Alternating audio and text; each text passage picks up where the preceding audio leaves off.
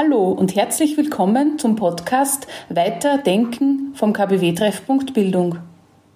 Mit dieser Podcast-Reihe wollen wir Bildung to go anbieten und regelmäßig zu aktuellen Themen informieren.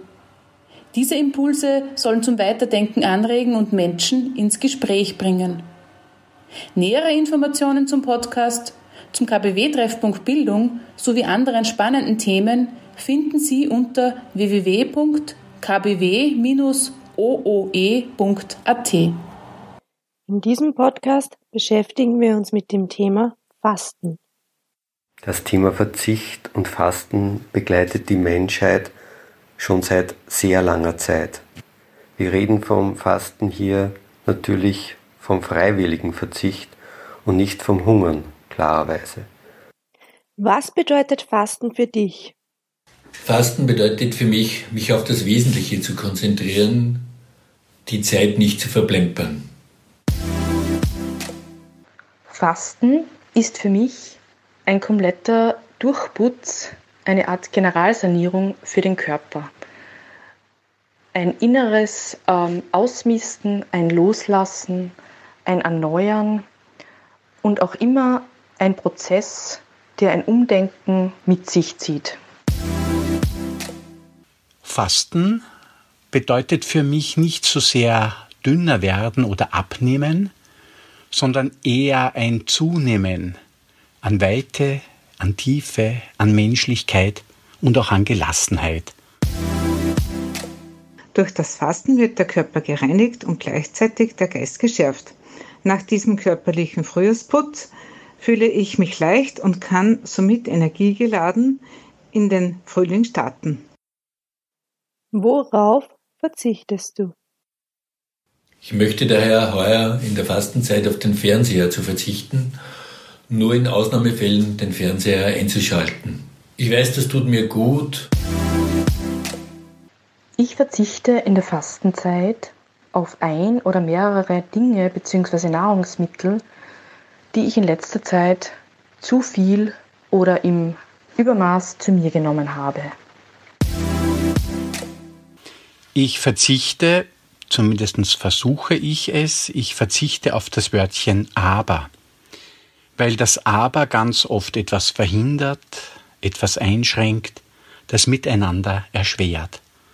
Und meinem Körper zuliebe verzichte ich von Montag bis Samstagabend auf Schokolade. Ich habe die Fastenzeit mit einem zehntägigen Basenfastenprogramm begonnen. Bis Ostern verzichte ich auf Mehlspeisen, Süßigkeiten und Alkohol. Ich faste, um Ernährungsgewohnheiten im Alltag zu unterbrechen. Corona-bedingt habe ich in den letzten Wochen das Mittagessen regelmäßig mit einer Nachspeise abgerundet. Am Abend gönnte ich mir beim Fernsehen ein Bier, ein Gläschen Wein oder Prosecco. Diese Gewohnheiten wollte ich unterbrechen. Wie erreichst du dein Ziel? ich habe diesen Vorsatz auch meinen Freunden erzählt und ich reflektiere dann mit denen auch die Erfahrungen, die ich damit mache. Und das stärkt mich in meinem Vorsatz, diesen auch wirklich bis zum Ende der Fastenzeit durchzuhalten. Ich erreiche mein Ziel in kleinen Schritten, indem ich mir nicht zu viel vornehme, aber indem ich konsequent dabei bleibe, viel in die Natur gehe und achtsam und bewusst schöne Dinge mache. Ich versuche dieses Ziel zu erreichen durch bewusste Unterbrechung. Das heißt, ich nehme mir Zeit fürs Durchatmen, fürs Schauen, für Stille, für das Gebet. Und besonders hilfreich erlebe ich dabei die Lichterfeiern aus Tessé, die im Domradio Köln übertragen werden für 20 Minuten und das täglich anzuhören und mich da mitnehmen zu lassen, ist für mich hilfreich. Mein Ziel erreiche ich, indem ich gedanklich den Schalter umlege und los geht's.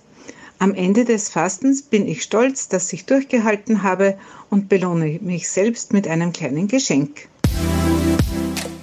Es geht um eine Auseinandersetzung mit sich selbst. Es geht um eine klare Ausrichtung im Leben. Und das ist eine zutiefst intime Angelegenheit mit sich und seiner wahren Natur in Resonanz zu kommen. Es geht beim Verzicht darum, sich von eigenen und kollektiven Abhängigkeiten zu lösen und freier zu werden.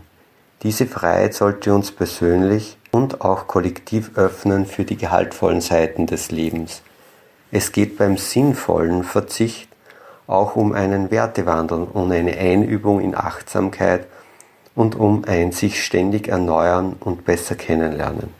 Wenn ich nur verzichte, ohne meine dahinterliegende Beweggründe bzw. meine Gewohnheit achtsam anzuschauen, wird zum Beispiel eine Fastenzeit, in der ich eisern auf etwas verzichte, zu einer Tortur, die wie die meisten Diäten wohl in einem Jojo-Effekt mündet.